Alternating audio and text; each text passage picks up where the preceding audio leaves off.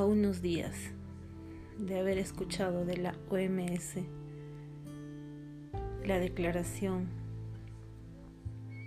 de que esta pandemia aún no está ni comenzando, a pocos días de haber reiniciado muchas actividades, aquí en la ciudad de Cusco donde yo vivo, recién se empieza a sentir el impacto lo que es una pandemia, un virus mortal que está atacando con mucha dureza a toda la población. Nos creíamos inmunes, nos creíamos valientes, porque Cusco está a más de 3.000 metros sobre el nivel del mar y decían algunos estudios que la altura de algunas ciudades, la cercanía a los rayos ultravioleta del sol podrían de, de alguna manera mitigar el impacto de este virus, que los rayos ultravioleta podían limitar la vida de este virus.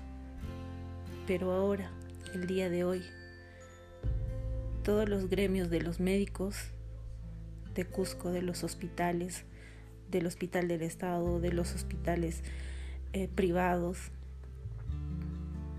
y el Colegio de Médicos se han pronunciado y han indicado que la salud ha colapsado en nuestra ciudad.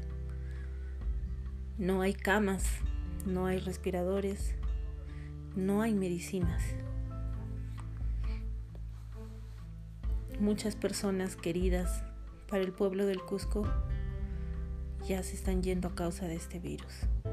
Se están dejando este mundo. Y recién podemos sentir qué tan grave es esta pandemia. Es un sentir que quiero compartir porque siento que tengo la responsabilidad de poner aunque sea un granito de arena y quizás alguien me escuche. Y por favor, tome conciencia. Tomen conciencia porque este virus no se va a ir. Lo dijo la OMS, lo dijo el doctor Fauci, el infectólogo de Estados Unidos, doctor Fauci, que este virus no va a desaparecer. Lo único que vamos a hacer es poder controlarlo. Y llegar a la famosa inmunidad de rebaño nos va a costar muchísimas vidas, muchísimas. Dicen que la inmunidad de rebaño se llega cuando el 80% de la población se infecta y sobrevive. Pero no todos sobreviven. Muchos de ellos caerán en el camino. Espero que no seas tú. Espero no ser yo. Por favor, tomemos conciencia. Es una situación crítica. No queremos ver a la gente morir por este virus que todo sea de manera natural. Sí es cierto, hay muchas otras enfermedades que también matan, sí, pero no con la letalidad que lo hace este virus, que no te deja ni despedirte, que no te deja ni, ni ver por última vez a tus seres queridos. Una vez que te internan ya no ves a nadie. Por favor, toma conciencia. Es triste. Un hombre en Palestina subía cada, cada noche hasta el segundo piso a la ventana del cuarto de un hospital para ver de lejos a su madre con la que no podía estar hasta que falleció a causa del COVID-19. Ver a un ser amado así, fallecer, dejar este mundo solo, es muy duro. Y lo único que se pide ahora es respetar las normas. Hemos visto que ya Bolsonaro, Trump, que eran los más reacios a creer en esta pandemia, han aceptado que el uso de mascarillas, que el distanciamiento social y el lavado constante de manos es lo que va a frenar en algo esta pandemia hasta que se encuentre una vacuna. Ojalá los científicos logren hallarla lo más pronto posible y ojalá se logre distribuir a todo el mundo. Pero no sabemos cuándo nos va a llegar. Mientras eso, por favor, cuídate. Cuídate porque así nos cuidas también a nosotros. No dejemos que más gente muera en la soledad, muera en la desesperación, se ahogan, se ahogan sin oxígeno.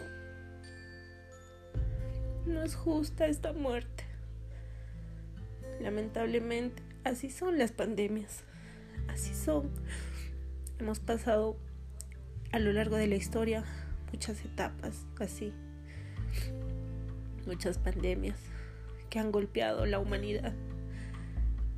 Y ahora en tiempos modernos tenemos los medios para educar a la gente, tenemos la información a la mano. Entra a tu teléfono, entra a tu computadora, busca. Convéncete, date cuenta que la realidad ha cambiado ahora. Mantén la sana distancia. Adopta los comportamientos de la nueva normalidad. Sí, es aburrido, cansa hasta deprime estar todo el tiempo desinfectando, lavándote las manos, llevando la mascarilla, tapándote la cara. Pero no hay otra opción. No hay otra opción, no lleves el virus a tu casa. No lo lleves. Si tienes que salir a trabajar, hazlo, pero cuídate.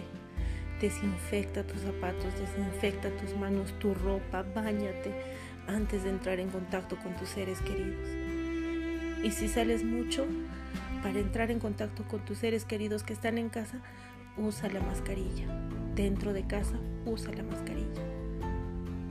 Hazlo por, por ti, hazlo por los seres que amas. Basta de individualismos, basta de egoísmos. Este, esta etapa del mundo nos está demostrando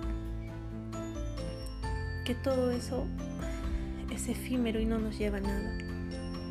Por favor, desde esta ventana, yo les imploro, les pido, cuídense y cuiden a los que más quieren. Gracias.